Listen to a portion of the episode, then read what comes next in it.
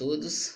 Mais uma vez, estamos aqui para fazer né, o estudo do livro Pão Nosso. Que a espiritualidade amiga possa estar conosco hoje e sempre, nos amparando e nos intuindo nesse nosso trabalho. O meu tema hoje é intercessão. Irmãos, orai por nós. Paulo, 1 Tessalonicenses 5:25. Muitas criaturas sorriem ironicamente quando se lhes fala das intercessões. O homem habitu habituou-se tanto ao automatismo teatral que encontra certa dificuldade no entendimento das mais profundas manifestações de espiritualidade. A prece intercessória, todavia, prossegue espalhando benefícios com seus valores inalterados. Não é justo acreditar seja essa oração o incenso bajulatório a derramar-se na presença de um monarca terrestre a fim de obtermos certos favores. A súplica da intercessão é dos mais belos atos de fraternidade e constitui a emissão de forças benéficas e iluminativas que, partindo do espírito sincero, vão ao objetivo visando por abençoada contribuição de conforto e energia. Isso não acontece, porém, a pretexto de obsequio, mas em consequência de leis justas. O homem custa crer na influenciação das ondas invisíveis do pensamento. Contudo, o espaço que o cerca está cheio de sons que seus ouvidos materiais não registram. Só admite o auxílio tangível, no entanto, na natureza na própria natureza física, vê-se árvores venerandas que protegem e conservam ervas e arbustos a lhes receberem as bênçãos da vida, sem lhes tocarem jamais as raízes e os troncos. Não ouvides os bens da intercessão. Jesus orou por seus discípulos e seguidores nas horas supremas. É interessante que todas as vezes, pelo menos para mim, né, que eu é, me deparo com, com um texto é, dos nossos livros, a gente sempre, é, os temas, né, sempre nos remete a alguma coisa nossa. E esse tema me lembrou muito a minha família. Eu e a minha irmã, a gente tem a, a crença, literalmente, de que é, a mãe da gente tem mais crédito do que a gente e a avó da gente mais crédito ainda. Então, quando a nossa vozinha era viva, eu e a minha irmã, quando tinha assim, né, uma coisa muito urgente, uma coisa assim que a gente achava, né, que é, é precisava de mais força, o que, que a gente fazia? A gente recorria à nossa vozinha para que ela fizesse o pedido, para que ela intercedesse por nós. Por quê? A gente sempre acreditou que ela tinha mais crédito com Deus. Então a gente sempre pedia a nossa avó para que orasse pela gente, né? Por aquele motivo, por aquela aflição. Então é muito interessante quando a gente pensa nessa intercessão. Né? No princípio, o Paulo já diz: Irmãos, orai por nós.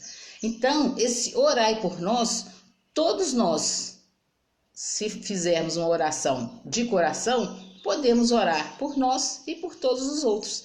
Então, nesse momento, olha como é que é interessante a gente pensar, né? Orai por nós. Ele não está falando orai por mim. Então, a, a, Paulo é de uma, de uma grandeza, de uma beleza né, muito grande. Então, a gente tem que pensar o quê? Em qualquer momento, em qualquer situação que a gente esteja, que a gente possa orar por nós. Nesse momento né, que o mundo está passando, nada mais atual, né, nada mais justo orar por nós, porque todos nós estamos precisando de oração. Então, e, e, outra coisa que me lembrou muito, né, porque é, na, pensando né, nas religiões, na, na, na igreja católica, por exemplo, a gente tem né, todos os santos. E geralmente as pessoas, quando vão orar, né, não todas, mas a maioria delas, tem um santo de devoção, por exemplo. Então, o que, que acontece? Geralmente as pessoas oram para aquele santo para que ele, aquele santo intervenha, né? Intervenha por eles diante de Deus, diante de Jesus. Então é muito interessante como isso é cultura nossa, independente, independente da religião. Porque às vezes nós espíritas, já ouvi muito, as pessoas dizer, é, dizer né, que a gente né, não, não, não tem imagem, não sei o quê, mas quantas vezes nós nos pegamos pedindo ajuda ao doutor Bezerra de Menezes, pedindo ajuda a, a, Sheila. Então, nós, nós temos esse hábito de pedir intercessão de alguém. E é muito interessante a gente pensar nisso no sentido de que, que é, é, às vezes a gente está tão machucado, tão fraquinho, que a gente precisa que alguém interceda pela gente. É, eu, eu fico pensando, quando eu estava lendo essa, essa leitura, eu fiquei pensando nisso, que às vezes a gente está tão, né, aquele fiapinho, né, a dor nos consome às vezes de tal forma que a gente não é capaz de ir direto a Jesus, de ir direto ao Pai. A gente precisa, né, de um caminho. E a gente não pode negar que existe pessoas que têm esse dom de interceder. O que, que é esse dom de interceder? São pessoas que a gente acredita que tem esse, essa vivência, essa convivência mais próxima, mais a miúde com a espiritualidade. Né? Na, na, na, na nossa família, a gente tem muito isso de pedir que o outro ore pela gente, independente da religião. Na nossa família é muito grande, então tem pessoas de todas as religiões. É, o Aloysio, por exemplo, a gente tem o hábito né, de ligar para ele, oh, o, meu, o meu primo faz uma oração pela gente, né? Acontecendo isso, a nossa prima Fatinha, né, que é a Cideli, quantas e quantas vezes, né? A gente já bateu na porta dela pedindo oração ela é evangélica. Então a gente tem essa certeza que não importa a religião, e sim esse credo, né? É, é, essa, essa força que o amor, eu acho que é isso. Quando alguém intercede pelo outro, porque ela tem amor dentro dela. Então, quando eu sinto amor pelo irmão, pelo outro, eu sou capaz de interceder. Independente né, de julgamentos, independente de religião, independente de qualquer coisa. Então, esse interceder eu acho que é muito forte é a, a, questão da fraternidade, que no Espiritismo a gente estuda e acredita que vai haver um tempo que nós vamos ser fraternos, independente de né, se moramos no mesmo lugar, se somos da mesma família, se somos irmãos, se somos né, é, é, conhecidos ou não, nós vamos ser fraternos. Então, pra, quando eu comecei a ler essa, essa, essa lição de hoje, me veio muito esse interceder. Aí eu procurando, né, fazendo algumas é, é, leituras, me veio uma das definições, me veio é, o, o, exemplo da, da, do conjunto na matemática. Um conjunto, quando ele né, é, é, entra dentro do outro conjunto, há uma interseção. O que, que é uma interseção? Fico perguntar para minha, minha filha mais velha que dá aula para a criança e ela me explicando, né, com as palavras dela, o que, que é interseção. Um conjunto, quando ele entra dentro do outro conjunto, tem uma parte que é a interseção, uma parte que é comum entre dois conjuntos. Então, o que o, a associação que eu fiz foi o que? Nós, né, somos, estamos dentro de um conjunto, Deus está dentro do outro conjunto e essa interseção que faz parte desses dois mundos é Jesus. Quantas e quantas vezes nós pedimos para que Jesus interceda por nós diante do Pai? E é, mais, e é muito interessante que na, na, né, nas leituras que eu fiz, é, quantas vezes Jesus fez isso por nós, né? Jesus sempre intercede por nós junto a Deus Pai. Então é, é, é muito bonito a gente ver esse, né, essa cadeia de pensamento. Nós, né, os seres humanos, pedimos a Jesus que interceda por nós perante o Pai. E quantas vezes nós aqui, né, no, no, na terra, pedimos que o outro, que nós julgamos, né, mais puros, mais, é, no caso, né, da, da, da, nossa vozinha, que eu e a minha irmã sempre acreditamos que ela tinha mais crédito com Deus que, do, que, do que nós, né, a gente sempre pediu a ela com fé que ela, né, que o pedido dela seria aceito. Então é muito interessante a gente pensar nisso, nesse sentido, quando nós pedimos e quando nós somos é, é, chamados, quando nós somos procurados para fazermos essa intercessão. Então são lugares, né, dessa cadeia que ora nós estamos pedindo, ora nós somos procurados para interceder. Então essa intercessão muito importante sempre existiu na nossa, né, na nossa vivência, na nossa convivência. Então que a gente possa pensar hoje se eu estou nesse lugar de pedir a intercessão ou se eu estou nesse lugar de interceder por alguém. É, se a gente for é, olhar a Bíblia, né, que eu dei uma olhada na Bíblia, tem vários, várias passagens onde Jesus está, está intercedendo. E a verdade é, é, é, quando a gente quando eu dei o exemplo da, né, do conjunto da matemática, Jesus veio o tempo todo que Jesus estava conosco, ele intercedeu por nós, né? Naquele momento da, da que ele foi crucificado, o que, que ele disse? Senhor, perdoe porque não, eles não sabem o que fazem. Então, a todo momento, Jesus tinha consciência plena da nossa pequenez, da nossa dificuldade de sermos né, perfeitos, porque nós sabemos que não, não somos, né? Principalmente nesse planeta nosso. Então, é, é, é interessante a gente pensar que, né, na nossa capacidade de pedir a intercessão, mas também de servir né, de estar nesse lugar de interceder.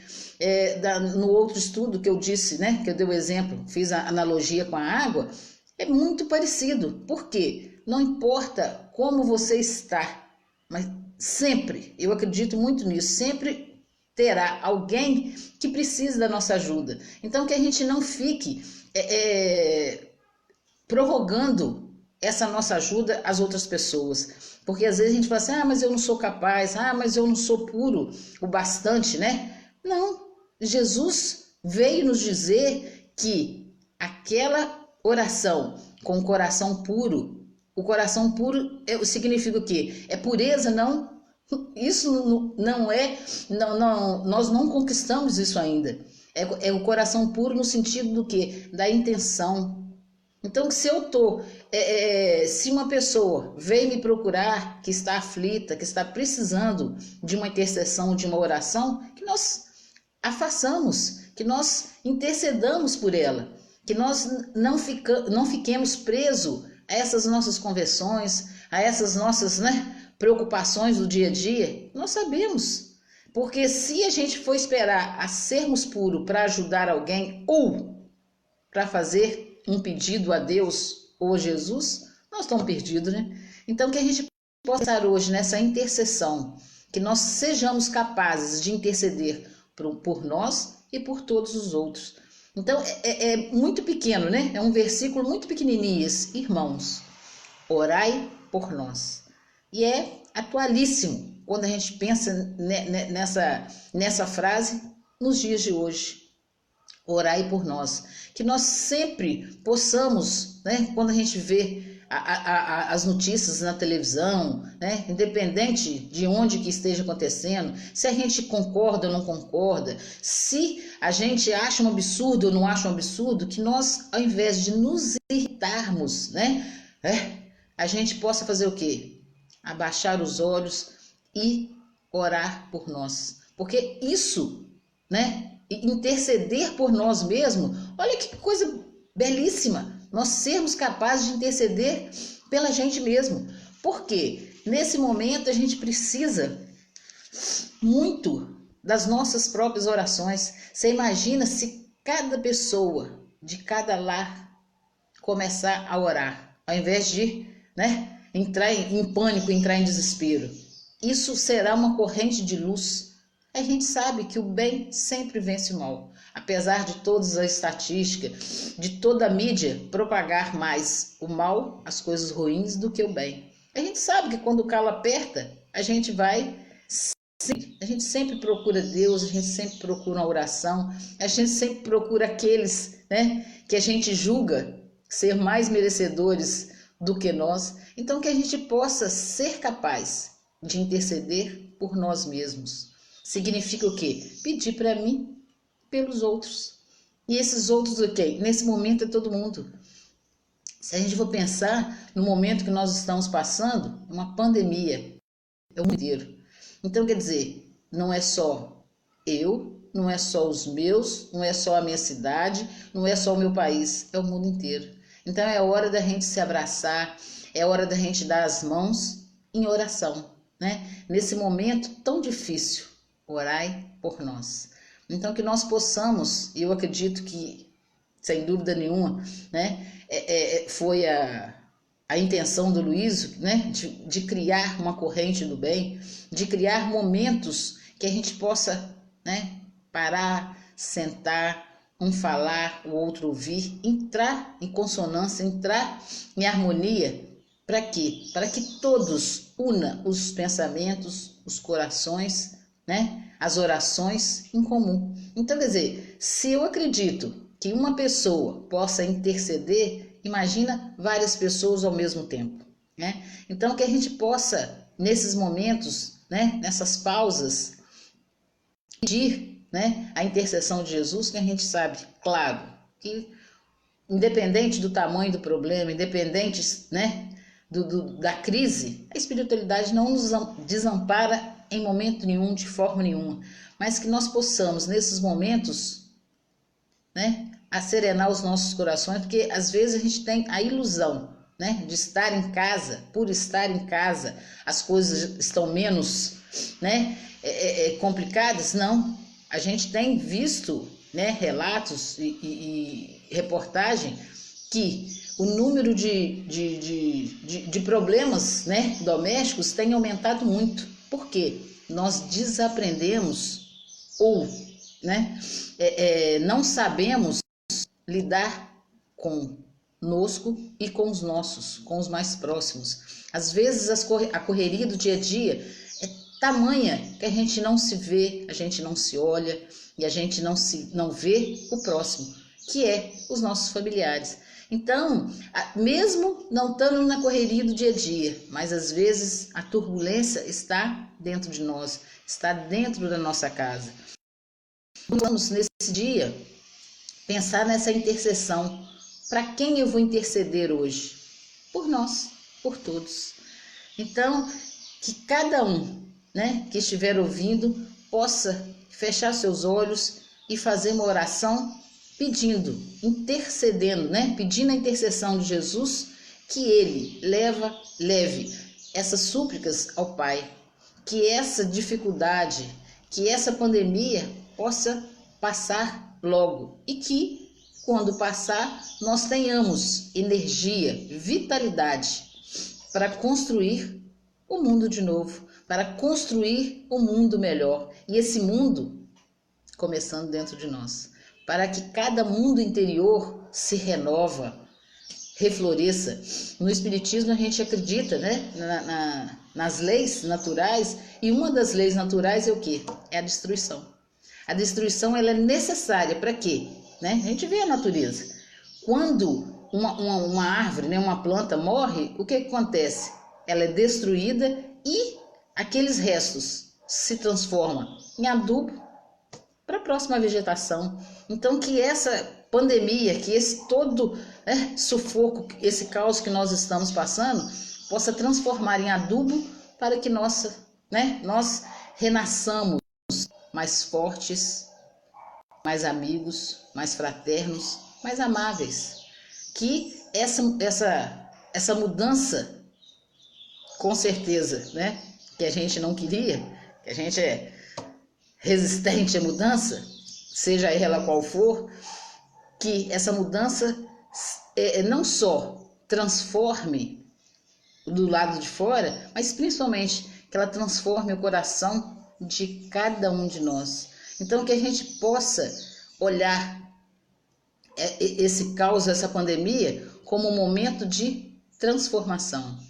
Então vamos né, interceder por nós e por todos os outros. Fique com Deus. Até a próxima.